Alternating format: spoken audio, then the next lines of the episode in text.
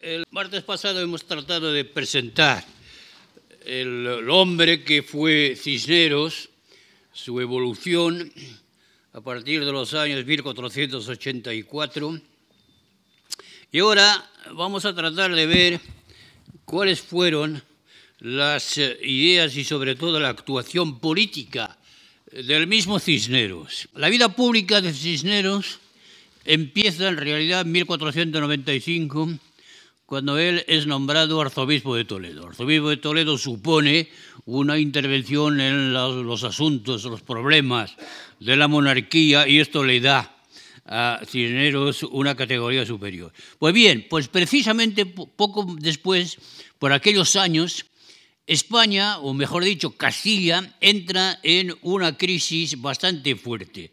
1497 es la muerte repentina de don Juan, el primogénito de los reyes católicos, que era el, hombre en el que los reyes ponían todas sus esperanzas para continuar su obra. El, eh, el príncipe don Juan hubiera heredado las coronas de Castilla y Aragón, de modo que la unión de los dos, de la doble monarquía, hubiera sido mucho más fuerte con él. Muere eh, en 1497 el príncipe don Juan. Esto significa para la reina eh, una tremenda conmoción. Por lo visto, eh, se desinteresó de los grandes problemas, lo dejó casi todo en manos de su marido. ¿Y por qué? El problema es que después de muerte, muerto este don Juan, después de algunas circunstancias y peripecias, la sucesión al trono recae en otra hija de los reyes, doña Juana, que está casada con el borgoñón Felipe el Hermoso. Ahora bien, doña Juana se dice, y no solo se dice, pero se está casi seguro de que ella no está en condiciones para asumir el poder.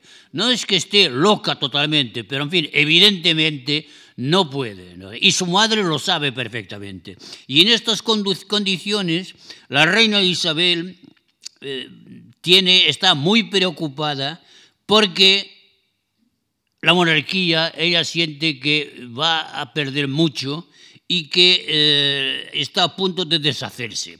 Fernando el Católico, después de la muerte de Felipe, de, de, la reina Isabel, Fernando ya no es más rey consorte. Le echan de Castilla, se va.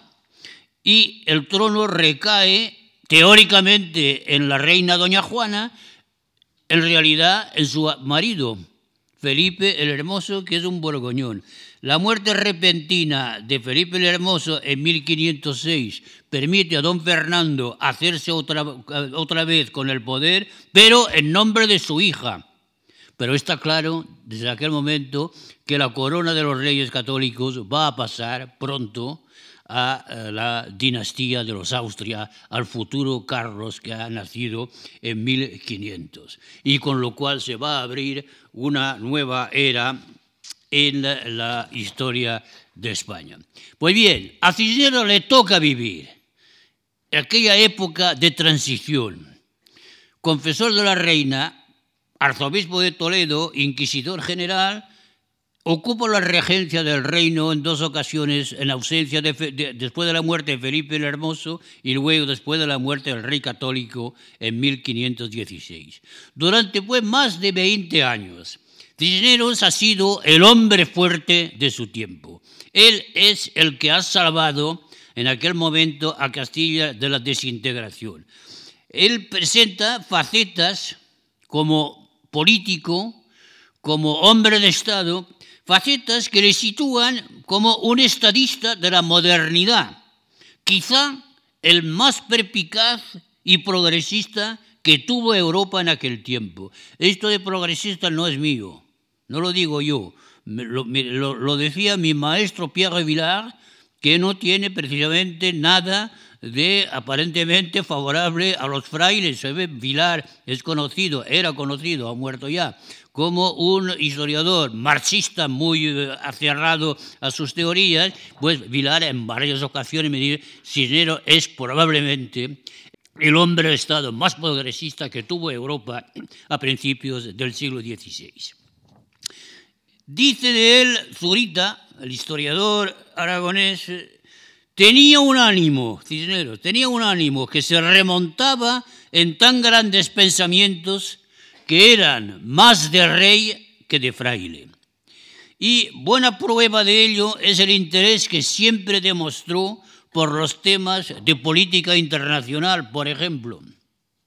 La doble monarquía de los reyes católicos había heredado en política internacional de dos tradiciones diplomáticas distintas, no contrapuestas, pero distintas. Una, la castellana, que miraba más bien hacia el Atlántico y hacia África, y otra, la aragonesa, que se interesaba preferentemente por el Mediterráneo y por Italia. Cisneros se sitúa indudablemente en la tradición castellana. Para él, como para la reina Isabel, la reconquista de Granada termina en 1492 para la península, pero no termina ahí. Normalmente, para la reina Isabel como para Cisneros, la continuación lógica de la toma de Granada es la conquista de África. Desde los reyes visigodos, la tradición diplomática castellana consideró siempre que el norte de África pertenecía a su zona de influencia. Por esto pusieron tanto interés los reyes en eh, mantener bajo su dominio a las Islas Canarias. Obtuvieron de Portugal que no se metieran en Canarias, porque eh, tenían la perspectiva de conquistar a Marruecos, a África del Norte, desde el norte, desembarcando en el África del Norte y a partir también de Canarias. Consideran que el norte, la península ibérica y el norte de África forman una unidad geográfica, política, económica y cultural Recuérdense la época de Al-Andalus, del califato de Córdoba, de las dinastías moras que reinaban a la vez sobre Marruecos y sobre el sur de España, sobre Andalucía, pues toda esta tradición, a pesar de que las cosas han cambiado, los reyes de Castilla la recogen y Cisneros es uno de los más fervientes partidarios de aquella política. La intervención en África, desgraciadamente para Cisneros, desde el punto de vista de Cisneros, se ve retrasada después de la muerte de, Isabel, porque en aquellos años finales del siglo XV y principios del XVI es Nápoles el que lo que constituye el objetivo prioritario. Ahora bien, Nápoles, la Italia del Sur, Nápoles es el, dominio preferente de la eh, corona de Aragón. Mientras África interesa más la corona de Castilla, Italia es la que interesa la corona de Aragón. En teoría, repito, las dos tradiciones no se oponen. España puede muy bien intervenir en África y en Italia al mismo tiempo, pero de hecho los dos objetivos se obstaculizan mutuamente porque los recursos humanos y financieros de la doble monarquía no son ilimitados y obligan constantemente a establecer prioridades. En este sentido, eh, es importante destacar la operación que lleva a cabo Cisneros en 1509 que en 1509 Cisneros apremia al rey católico, ya está bien. Italia ahora queda definitivamente, Italia, bueno, Nápoles queda definitivamente incorporada a la corona de Aragón. Ahora es hora ya de pasar a África, de conseguir, de continuar la reconquista y desembarcar en África. Y Fernando el Católico dice, sí, de, acuerdo, pero es que no tengo fondos para, pues nada, el las rentas del arzobispado de Toledo van a pagar el ejército, la, la, armada que va a desembarcar. Y efectivamente es lo que pasa. Cisneros pone a disposición de la expedición los, las enormes rentas del arzobispado de Toledo, son estos, estas rentas las que van a permitir reclutar un ejército, una marina y desembarcar en eh, África. Y el mismo Cisneros desembarca en pocos días. Orán es conquistada y, como se sabe, Orán va a quedar bajo dominio español casi hasta finales del siglo XVIII. La conquista de Orán es el principio, desgraciadamente, de desavenencias serias entre el rey católico y Cisneros, porque este, Cisneros, imbuido por el espíritu de cruzada, pero también representante de la tradición geopolítica de Castilla, hubiera querido explotar la victoria, hubiera querido profundizar en el interior, hacerse dueño del interior del territorio y el soberano se, opuso a ello. Para Fernando la prioridad seguía siendo Nápoles. Los españoles se limitan pues a ocupar y guarnecer una serie de puntos claves, lo que se llamó los presidios del norte de África, y dejan el interior en poder de los moros. Además de Italia, para contrarrestar, digamos, para limitar la iniciativa castellana, en este caso la iniciativa de Cisneros, además de Italia, hay que contar con la creciente importancia de los descubrimientos realizados por Colón si queremos entender por qué se dificultaron tanto las ambiciones africanas. En 1504, el mismo año en que muere Isabel, se crea en Sevilla la Casa de la Concentración. Las Indias pasan ahora a primer plano en las preocupaciones políticas junto con las preocupaciones por Italia.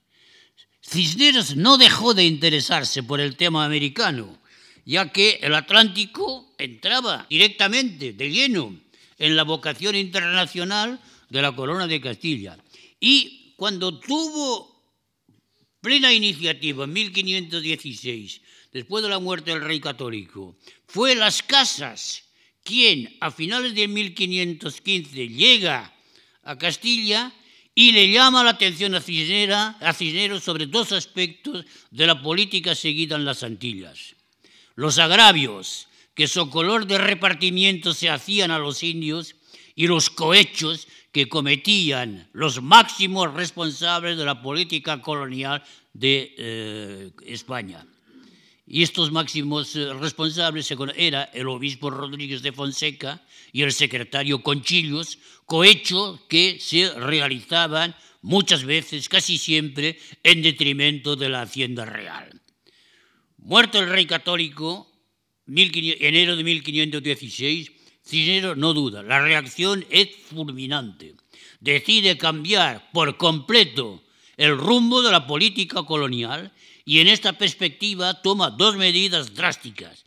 Primero, envía a las Antillas a tres frailes de la Orden de San Jerónimo como jueces y comisarios generales con misión de llevar a cabo la reformación de las islas, de terminar con los abusos que se estaban realizando y procurar establecer nuevas normas de colonización que estén conformes con el derecho y con la justicia. Primera decisión. Y segunda decisión, también drástica, destituye al obispo Fonseca y a Conchillos. Y ya dejan de ser los responsables de la política colonial por, por corruptos, por eso se les echa.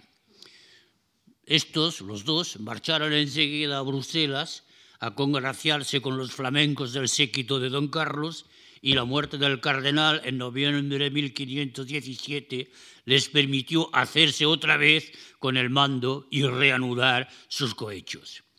Eh, en este aspecto ya vemos una primera indicación de la frustración que supuso para España y para la política general de España la muerte del cardenal permitió a esta gente que él había cuidadosamente echado volverse a hacer con la rienda del poder. Cisneros, repito, aspira a ser más que un fraile metido en política. Nada de lo que atañe a la constitución de un Estado moderno le deja indiferente le vemos interesarse por temas económicos, cosa excepcional por parte de un gobernante en aquella época. Le vemos procurar rectificar los aspectos que, a su modo de ver, los reyes católicos habían descuidado. Estos, los reyes, habían fomentado la ganadería, la mesta y la exportación de lanas, en perjuicio de la agricultura dando importantes privilegios al honrado Consejo de la Mesta. En la misma línea, los reyes habían apoyado la exportación de la lana merina, impulsando de esta forma el comercio internacional representado por los consulados de Burgos y de Bilbao, pero sacrificando los intereses de las manufacturas y de la artesanía castellana. Pues bien, es interesante observar cómo Cisneros anima a los que están a su alrededor, a sus subordinados, a rectificar en estos dos aspectos. Anima primero a Gabriel Alonso de Herrera, eh, un hermano, un catedrático de Alcalá que se interesaba por las ciencias en general, pero sobre todo por la agricultura. Entonces le anima a Gabriel Alonso de Herrera para que escriba y publique un tratado de agricultura con el fin de fomentar este sector de la economía. Este libro, Agricultura General, se publica en 1513 y va a tener una larga y amplísima difusión para darles idea de la importancia que pudo tener este libro en la historia de la economía española. Quiero recordar que los ilustrados del siglo XVIII lo recomendaban, que la Sociedad Económica de Amigos del País de Madrid, por ejemplo, lo volvió a editar a principios del siglo XIX. Eh, Yo tengo una edición, he manejado una edición del mismo libro de 1858. Es para decir hasta qué punto el, eh, el libro tuvo en su tiempo y después, posteriormente, una, un eco bastante amplio en la economía eh, española en general. También le preocupan a Cisneros los problemas que acabo de señalar en lo, que, toca a la exportación de lanas. Estos objetivos podríamos llamarlos netamente, carácter netamente mercantilistas, y aparecen por los años en los que Cisneros desempeña un papel rector en Castilla. Por parte de los manufactureros del interior, los hombres de eh, negocios y los fabricantes de Segovia, de Cuenca, de Toledo, de Zamora y de todo un sector de la manufactura textil de la época. Por parte de estos manufactureros se trata de reducir el volumen de lana que se exporta y que tenía como consecuencia la importación de productos elaborados. Se vendía la materia prima a Flandes, a Inglaterra, a Italia, y se, y se compraba eh, productos manufacturados. Dos memoriales llaman la atención a este respecto. Ambos empiezan por un vibrante elogio de Cisneros. Dice así el primero, cuyo autor, Pedro de Burgos, a pesar de su apellido, es vecino de Valladolid. Cito, cito, viendo cómo, no sin causa, vuestra señoría es gobernador de estos reinos, y que asimismo no pequeño deseo ha tenido y tiene de enriquecer y noblecer estos reinos y señoríos y dar orden para que las maldades y cosas indebidas no hayan efecto. Acordé de a vuestra señoría hacer relación de algunas cosas y son tales que, remediadas, estos reinos y señoríos serían tan ricos y tan abundosos que no tendrían necesidad de reino extraño, ni falta ni defecto de ninguna cosa. El segundo memorial, redactado por un madrileño, Rodrigo de Luján, coincide con esta apreciación. Ahora ha placido a Dios poner la gobernación de estos reinos en manos de vuestra reverendísima señoría, que su fin y santo propósito es conservarlos y enriquecerlos y acrecentarlos teniendo siempre celo al servicio de Dios y bien común. Después de estos preámbulos, los dos memoriales señalan como nefasta la política seguida hasta entonces.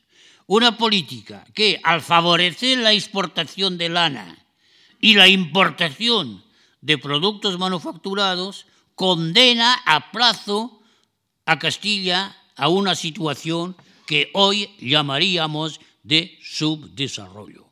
La, característica notable de un país subdesarrollado, del tercer mundo, es que vende la materia prima y compra productos manufacturados. Pues esto es lo que los dos memorialistas le eh, echan en cara a la política seguida por los reyes anteriores. Para ellos la solución sería prohibir o por lo menos limitar las importaciones innecesarias y asimismo prohibir la o limitar la exportación de materias primas. Al contrario, interesaría incrementar la producción y la venta de bienes nacionales, con lo cual se crearían puestos de trabajo en Castilla y se fomentaría la riqueza de la nación. Pues bien, Cisneros en los dos años, ni siquiera dos años que estuvo en el poder, trató de favorecer esta política, lo cual le valió muchas dificultades con los consejeros flamencos del futuro Carlos V. Pues con esto, con esta política, prefigura Cisneros lo que hoy llamaríamos el intervencionismo del Estado, del Estado moderno, en cuestiones económicas. No era corriente en aquella época. Para él, para Cisneros, el Estado debe velar, él no dice el Estado, es un anacronismo, dice la corona dice la monarquía, los reyes, pero es lo mismo. El bien, el bien común, no habla de bien público ni de bien general, dice el bien, el bien común, pero viene a ser lo mismo. Para él, el Estado, o como se le quiere llamar, debe velar por el bien común, debe situarse por encima de las facciones y de los partidos. ¿Qué concepto tenía, pues, Cisneros del Estado? Pues yo diría que para él el Estado debía, debía haber respetado en todo momento su prestigio y su autoridad. Para él, el Estado, al Estado le estaba reservado sobre todo dos cometidos, la justicia y el orden público.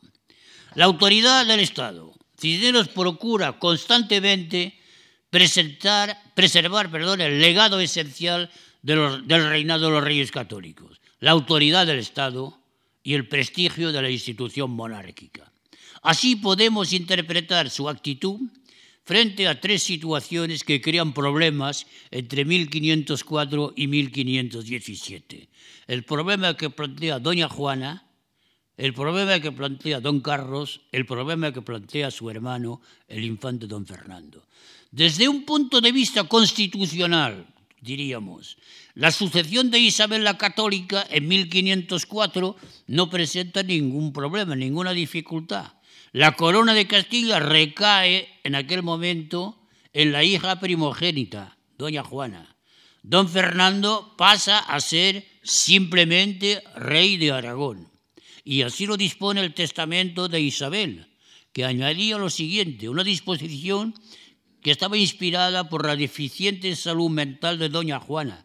Dice casi textualmente Isabel, no pudiendo o no queriendo mi hija, la nueva soberana, ejercer sus prerrogativas de reina, entonces se haría cargo de la gobernación don Fernando en calidad de regente. O sea, que desde el punto de vista jurídico, doña Juana queda confirmada en sus derechos como reina legítima de Castilla y lo seguirá siendo hasta, hasta su muerte, hasta 1555.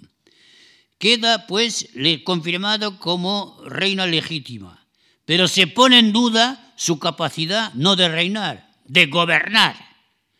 Lo que viene a complicar la situación son las ambiciones de su esposo, Felipe el Hermoso, quien, apoyado por gran parte de la nobleza castellana, pretendía que en él y no en don Fernando recayera la gobernación, la regencia en nombre de doña Juana.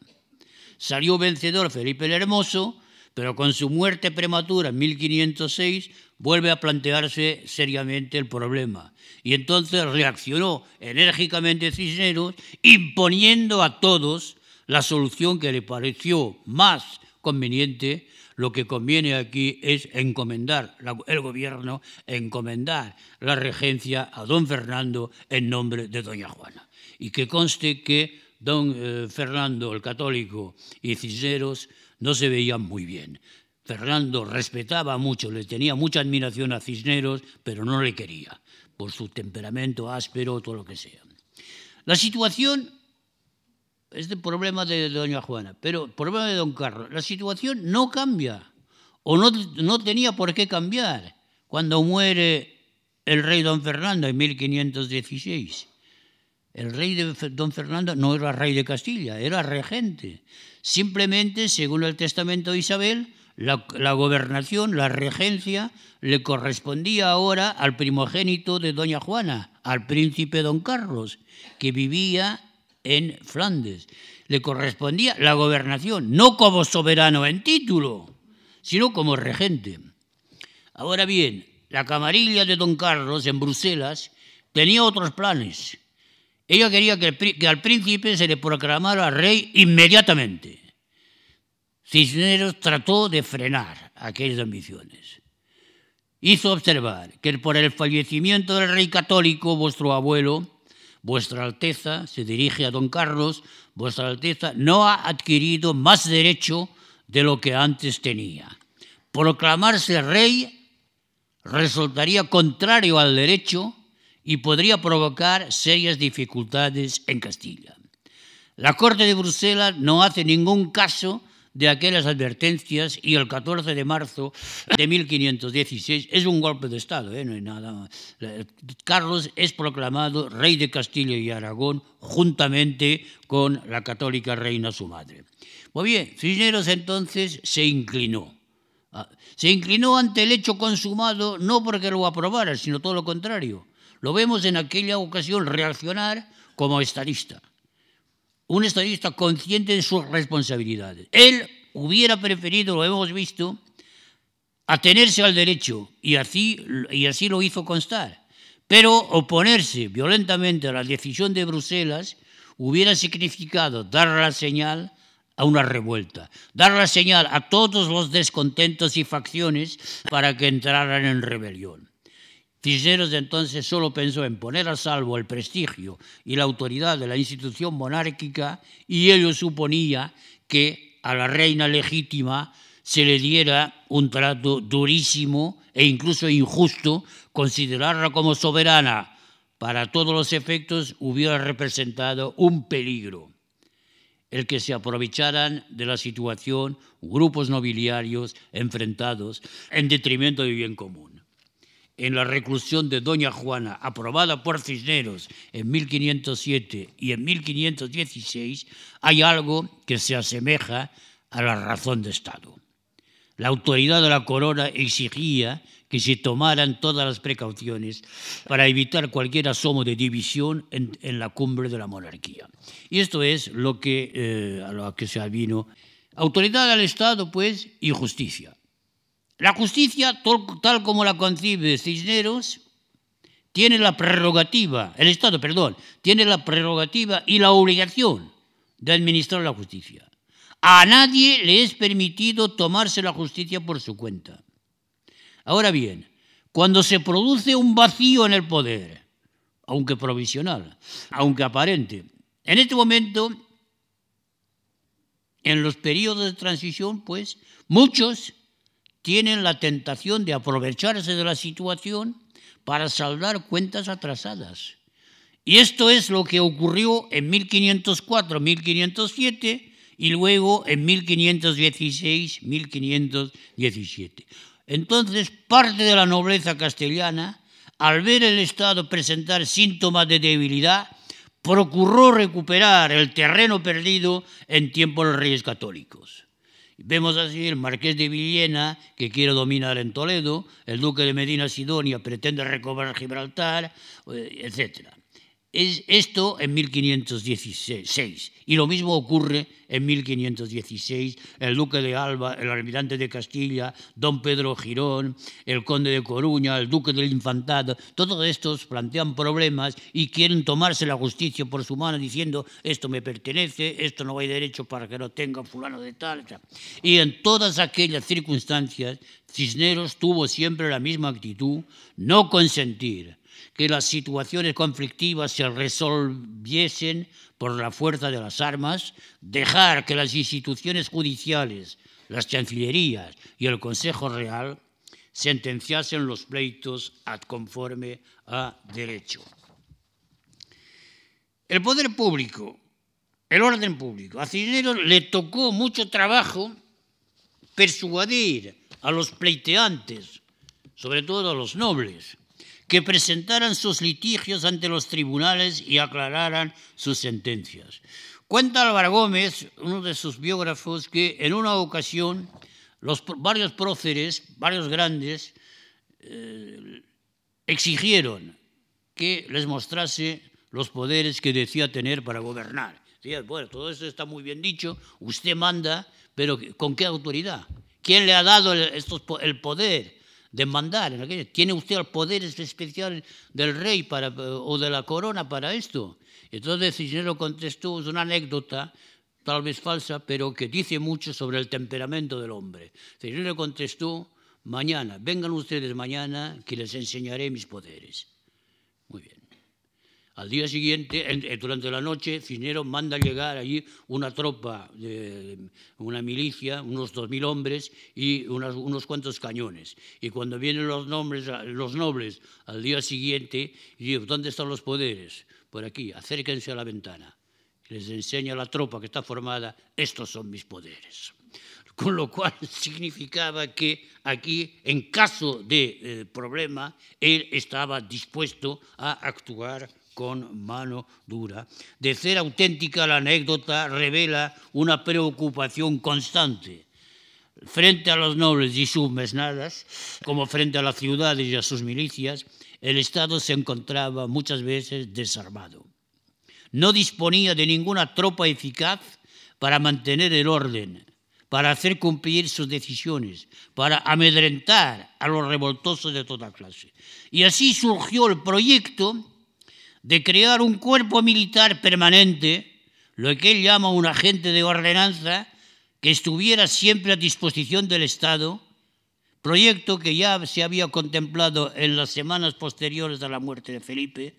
La idea de una milicia permanente le había sido propuesta al rey don Fernando unos años antes. Se trataba de formar, repito, una tropa limitada, cierto, pero bien equipada y entrenada que estaría siempre a las órdenes del monarca, dispuesta a intervenir en cualquier momento y en cualquier punto del territorio. Pues bien, Cisneros decidió llevar a cabo aquel proyecto. Y antes del verano de 1516, él ya trazaba las grandes líneas de aquella gente de infantería, como decía, o gente de ordenanza. Efectivamente, la idea era que cada ciudad aportara un contingente conforme a su población y que eh, pagara el equipamiento y las armas. De esta forma pensaba reclutar Cisneros unos 30.000 soldados repartidos en guarniciones y prestos a agruparse en caso de necesidad. A principios de junio de 1516 empezaron los capitanes a reclutar gente en las distintas ciudades. En muchos casos, en muchas ciudades, eh, no pasó nada, algún problema que otro, pero empezaron a la cosa a funcionar. No así en Valladolid y en algunas otras ciudades.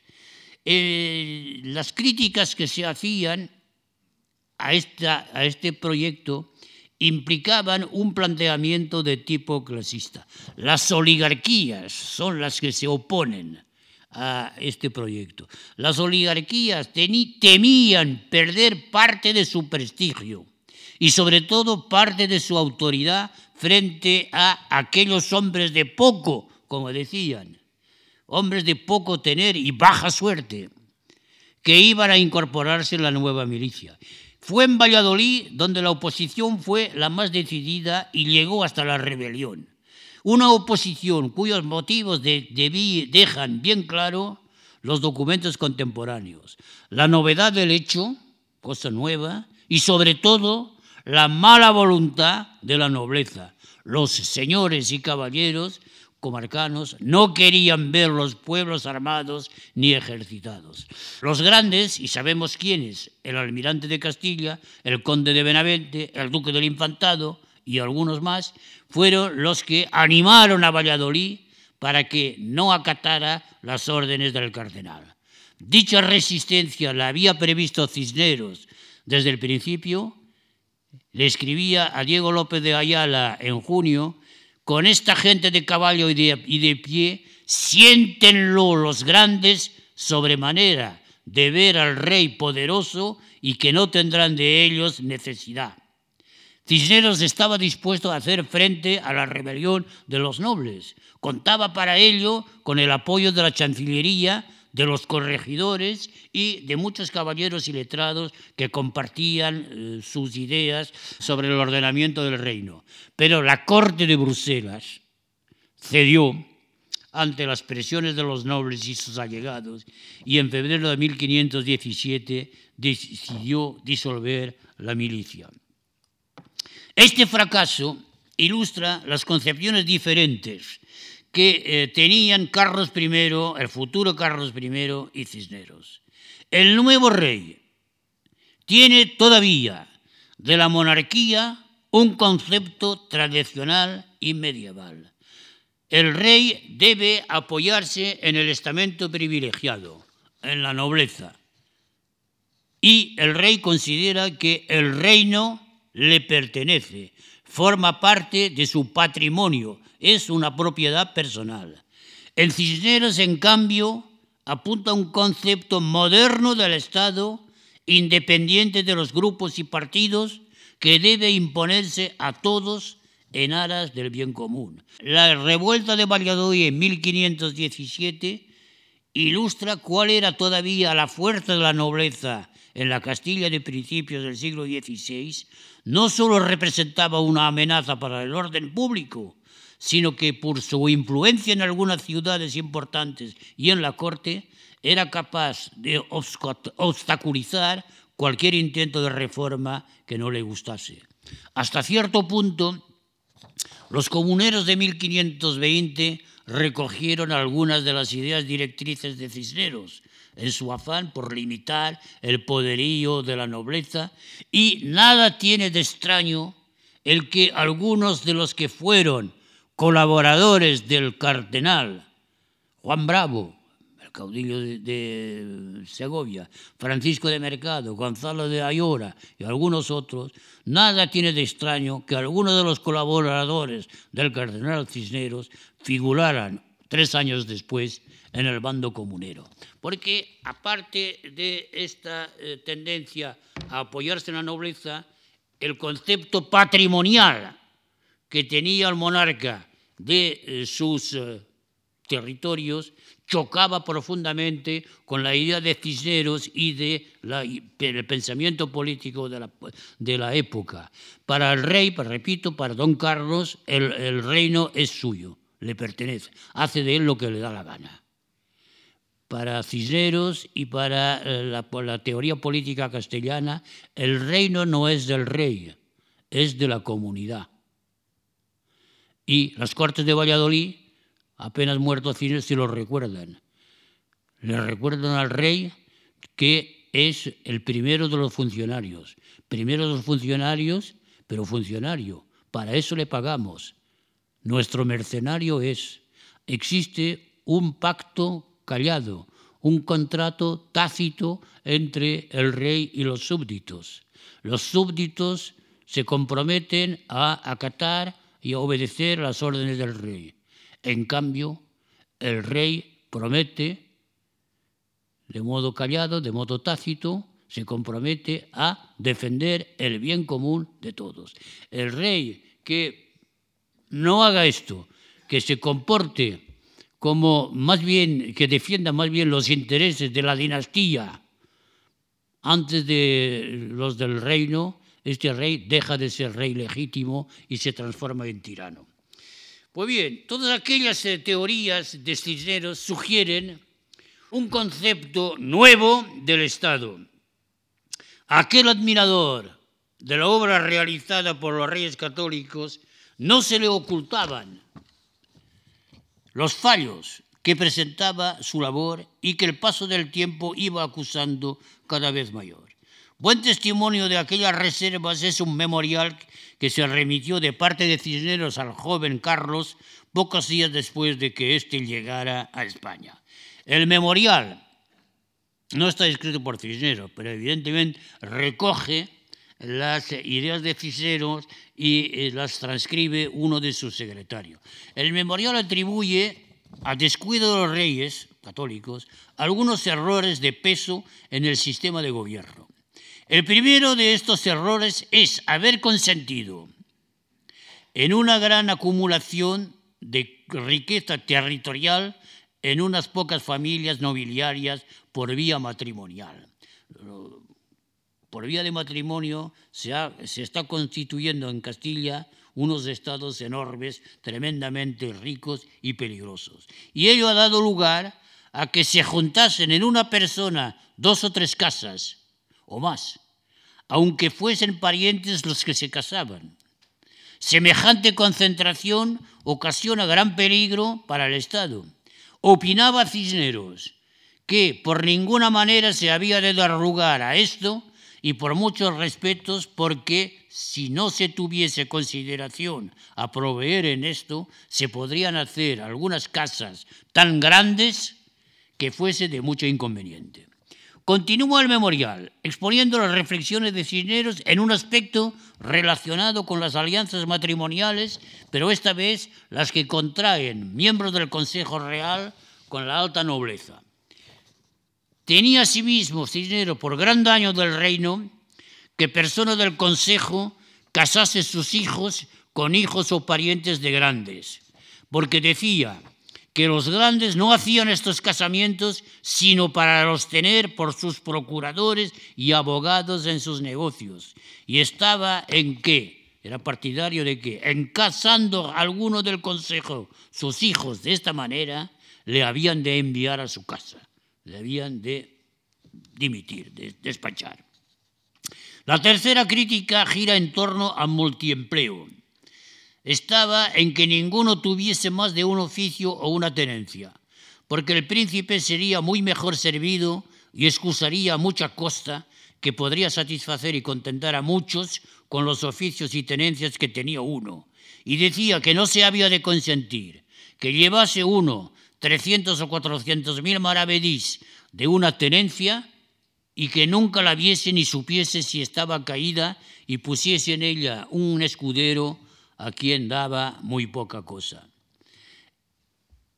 Estaba mal en que estaban asentadas en los libros del rey muchas personas inútiles y de hecho Cisneros, cuando estuvo en el poder, suprimió varios oficios inútiles que le proporcionaban a criados de la Casa Real crecidos salarios, ahorrando así cantidades importantes. A este respecto decía con gracia que él, Cisneros, hacía el oficio del demonio, pues no tenía poder para dar y hacer mercedes, sino para quitar y hacer castigos. y ahora viene el aspecto más grave, desde el punto de vista de Cisneros, el de la corrupción. Decía, que aunque los reyes católicos habían sido tan excelentes y tan grandes príncipes, habían tenido descuido y que estos reinos no habían tenido dueño que mirase por ellos, porque él sabía que muchos habían venido a la casa real con muy poca hacienda y que, puestos en oficios, desde a cuatro o cinco años, labraban grandes casas, compraban haciendas, hacían mayorazgos y demás de esto, el gasto ordinario que traían era tanto que hecha cuenta de los acostamientos que tenían en los libros reales y de las mercedes que les había hecho, era más su gasto ordinario, según era excesivo, que montaba el acostamiento y mercedes. De manera que lo que compraban y los mayorazgos que hacían y lo que daban en casamientos, o lo robaban al rey o al reino, o lo robaban al rey o al reino, y que era gran cargo de conciencia del príncipe consentirlo de más del daño que venía a su hacienda. A los oficiales que sirviesen e hiciesen bien sus oficios, era justo que el príncipe tuviese cuidado de ellos para que tuviesen competentemente, es decir, que gozasen de una situación desahogada, pero con tanto que se descuidasen y presumiesen de señores que no lo tenían dinero por inconveniente. Todo lo cual va contra la corriente que se extenderá a lo largo del siglo XVI, el afán de los letrados, de los, lo que hoy llamaríamos funcionarios, por convertirse en hidalgos luego en nobles, comprando señoríos, adquiriendo títulos y jurisdicciones vasallos. El diagnóstico de Cisneros pone de manifiesto los efectos de la reordenación política realizada por los reyes católicos. efectos que el propio Cisneros había podido comprobar a la vista de las fortunas colosales que edificaron en su tiempo los Fonseca, Conchillos, Alonso Gutiérrez de Madrid, los hermanos Modvediano, los que tenían cargo de la hacienda real, fortunas que se habían constituido sobre la base del cohecho, de la prevaricación y del abuso de influencia. Semejante situación es consecuencia, según Cisneros, de una mala organización del gobierno que habría que corregir de una manera para terminar, como eh, para terminar por, de una vez para siempre eh, con la venalidad de oficios, con los abusos de influencia, con los favores a parientes o amigos, etc. En este memorial aparece una referencia explícita no solo al servicio del rey, sino al bien del reino, lo cual sugiere que en algunas ocasiones puede haber contradicción entre el rey y el reino. No estamos muy lejos, otra vez, de las comunidades de Castilla. El memorial de Cisneros lleva pues implícita una teoría del Estado muy diferente de, los, de las anteriores. Para Cisneros el oficio ya es una función pública. Debe servir no para recompensar al que le ocupa, sino para desempeñar un determinado papel. Por eso conviene buscar a los más capacitados e impedir que uno solo, que un solo individuo tenga varios oficios, porque está claro que no puede atender sino a uno solo. También es conveniente que los miembros del Consejo Real no sean parientes de grandes, no están allí en el Consejo para satisfacer ambiciones particulares, sino para velar por el bien público. En fin, basta con que los oficiales tengan un salario competente, es decir, que les permita vivir conforme a sus responsabilidades y cargo sin que puedan presumir de señores. Cisneros se escandalizaba de lo que estaba pasando. Él tenía un concepto del Estado muy moderno, el servicio del Estado como función pública. Para su tiempo, Cisneros es un precursor, si se quiere, pero un precursor muy aislado. En la España de los Austrias, los agentes del Estado están, ante todo, al servicio del soberano, más que del Estado.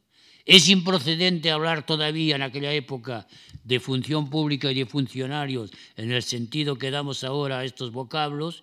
Lo que había eran oficiales y oficios. El oficio representaba una parcela de la autoridad real.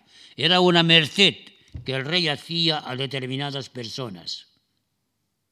Un beneficio, más que un oficio. Por, ella, por ello era tan codiciado, por el prestigio que confería y también por los provechos que proporcionaba a los que los detentaban. Por ello se podía comprar, vender, trastocar el oficio, cosa que para nuestras mentes parece escandalosa. Lo que llamamos corrupción era en tiempo de las Austrias algo normal, no una aberración ni una desviación del sistema, sino a lo más una exageración de la esencia misma de un sistema político en el cual la figura del rey seguía siendo la primera en el Estado, la fuente no sólo de toda autoridad, sino de toda riqueza. Este fue, pues, en grandes líneas, el perfil histórico y político de Cisneros. Desgraciadamente para España, la hora de Cisneros llegó tarde. Él tenía 59 años cuando fue nombrado arzobispo de Toledo, 70 cuando asumió por primera vez responsabilidades políticas a la muerte de Felipe el Hermoso, 80 cuando se hizo cargo de la regencia en 1516. Murió sin haber podido entrevistarse con el nuevo soberano, con don Carlos los cortesanos flamencos del séquito de don Carlos se las arreglaron para que ellos sabían que Cisneros, viejo, cansado, estaba a punto de morirse y retrasaron cuanto pudiera el encuentro. ¿Hubiera cambiado algo el encuentro? Francamente no lo creo, no lo creo. A Cisneros se le respetaba, se le temía hasta cierto punto, indudablemente, pero el séquito flamenco, pero también español, de don Carlos, no venía dispuesto a acatar eh, todos, en todo, las recomendaciones del anciano cardenal. Ellos venían a entrar a Castilla a saco roto. Lo que querían era hacerse con la hacienda y con los oficios de Castilla. Cisneros dejó al nieto de los reyes católicos un estado respetado y fuerte, no logró convencerle de la necesidad de dotar a la corona de una milicia permanente que le habría permitido prescindir del auxilio de las mesnadas señoriales en caso de disturbios interiores, también fracasó en su empeño de reformar la administración y la forma de gobierno, finalmente sus intentos de signo mercantilista, favorecer la producción de manufacturas y limitar las exportaciones de lana, fomentar la industria nacional, sus intentos de signo mercantilista para desarrollar la industria nacional, limitando las exportaciones, estos intentos no podían ser del agrado de un soberano que reinaba a la vez sobre Flandes y Castilla. A los flamencos les interesaba comprar la lana castellana, la lana castellana, que era de buena calidad y que era la base de su prosperidad. ¿Cómo iba Carlos a sacrificar los intereses de sus súbditos flamencos? A, los aristócratas castellanos, dueños de rebaños y dueños de los pastos, a los mercaderes de Burgos y a los marineros de, eh, eh, de Bilbao, les interesaba también la exportación de las lanas. Vemos así en ciernes algunas de las grandes ideas directrices de las comunidades de Castilla y de la división que iban a provocar en el reino. Se presiente también en 1517 el giro decisivo de la monarquía bajo la dinastía de los Austrias. La España que eh, eh, va a eh, actuar después de la muerte de Cisneros, a partir de 1517, es completamente distinta de la que hubiera, había soñado el cardenal. aquella España hubiera sido otra cosa. Muchas gracias.